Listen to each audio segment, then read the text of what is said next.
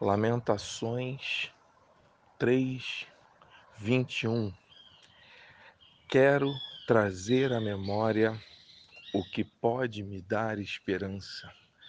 A minha porção é o Senhor, diz a minha alma, portanto esperarei nele.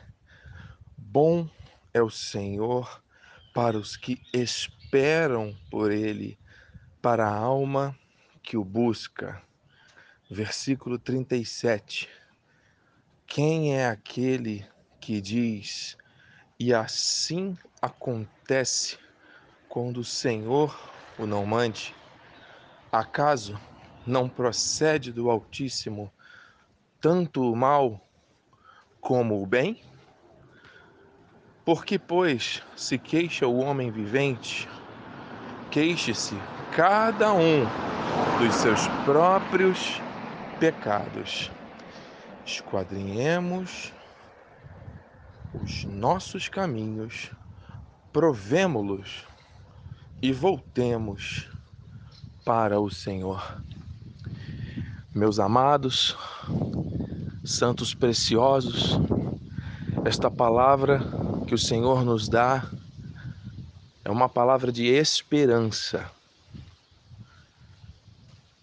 Aqui o Senhor deixa claro através do profeta que nós devemos trazer a memória, devemos manter a nossa mente continuamente preenchida de pensamentos que nos trazem esperança, que nos trazem alegria, pensamentos de paz, pensamentos bons. E talvez alguém pergunte como fazer isso, bispo, se a realidade da minha vida me faz experimentar coisas difíceis, duras, negativas e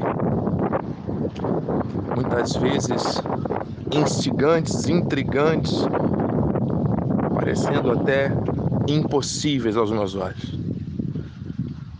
Ele continua dizendo que a nossa porção é o Senhor. Vamos esperar nele. Bom é o Senhor para os que o esperam por ele, para a alma que o busca. Existe uma diferença entre esperar nele e esperar por ele. Olha o que o Senhor está dizendo. Ele está em nós. O Espírito Santo habita em nós. Estamos já no reino, porque o Senhor Jesus Cristo cumpriu o propósito na cruz, deixou o Espírito Santo consolador e esse Espírito hoje habita em nós. Então existe um, uma ligação espiritual da nossa vida com o Espírito da graça. Nós estamos nele. Portanto, nós temos como esperar sim e a esperança nada mais é que a espera com confiança e esperar por Ele a um tempo e um modo para Deus agir. Coisas ainda não sucederam, porque existe um tempo.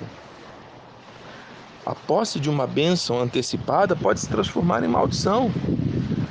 Quando alguém acredita estar pronto, preparado para viver algo mas na verdade ainda precisa passar por alguns processos de amadurecimento.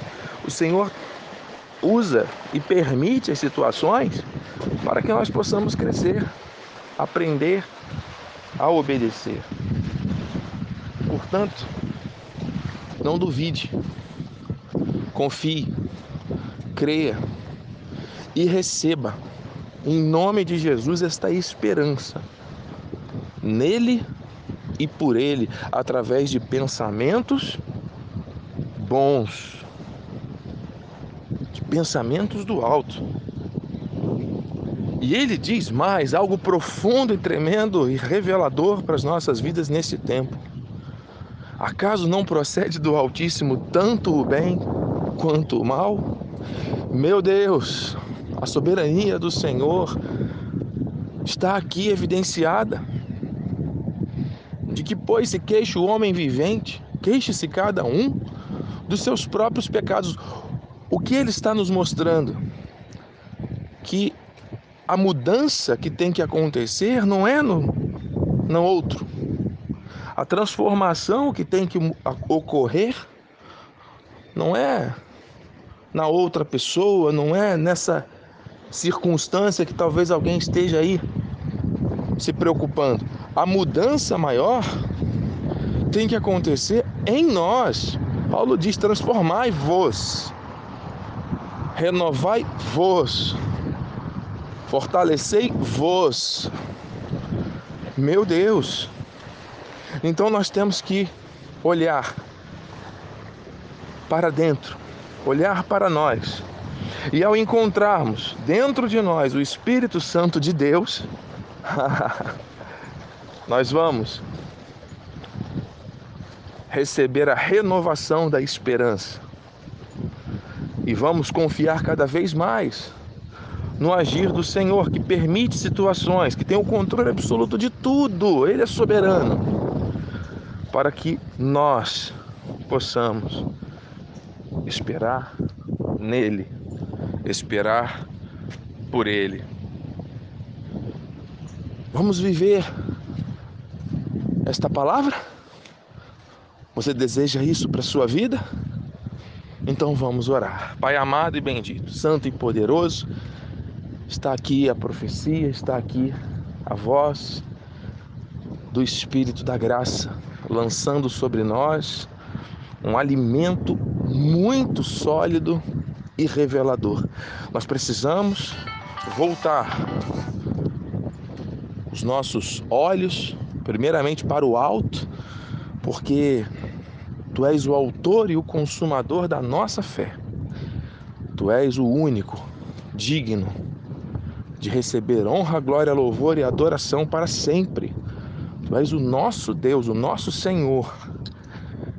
E as coisas que acontecem durante esse nosso período de vida, durante esta leve momentânea tribulação que redundará em eterno peso de glória, é um período, é uma caminhada, é uma peregrinação marcada sim por aflições, mas principalmente pelo ânimo, pelo entusiasmo que é Deus dentro, pela força que é a tua palavra, pela direção que ela traz, a bússola para os nossos pés, a luz para os nossos caminhos. Que palavra maravilhosa! É a palavra da graça de Deus.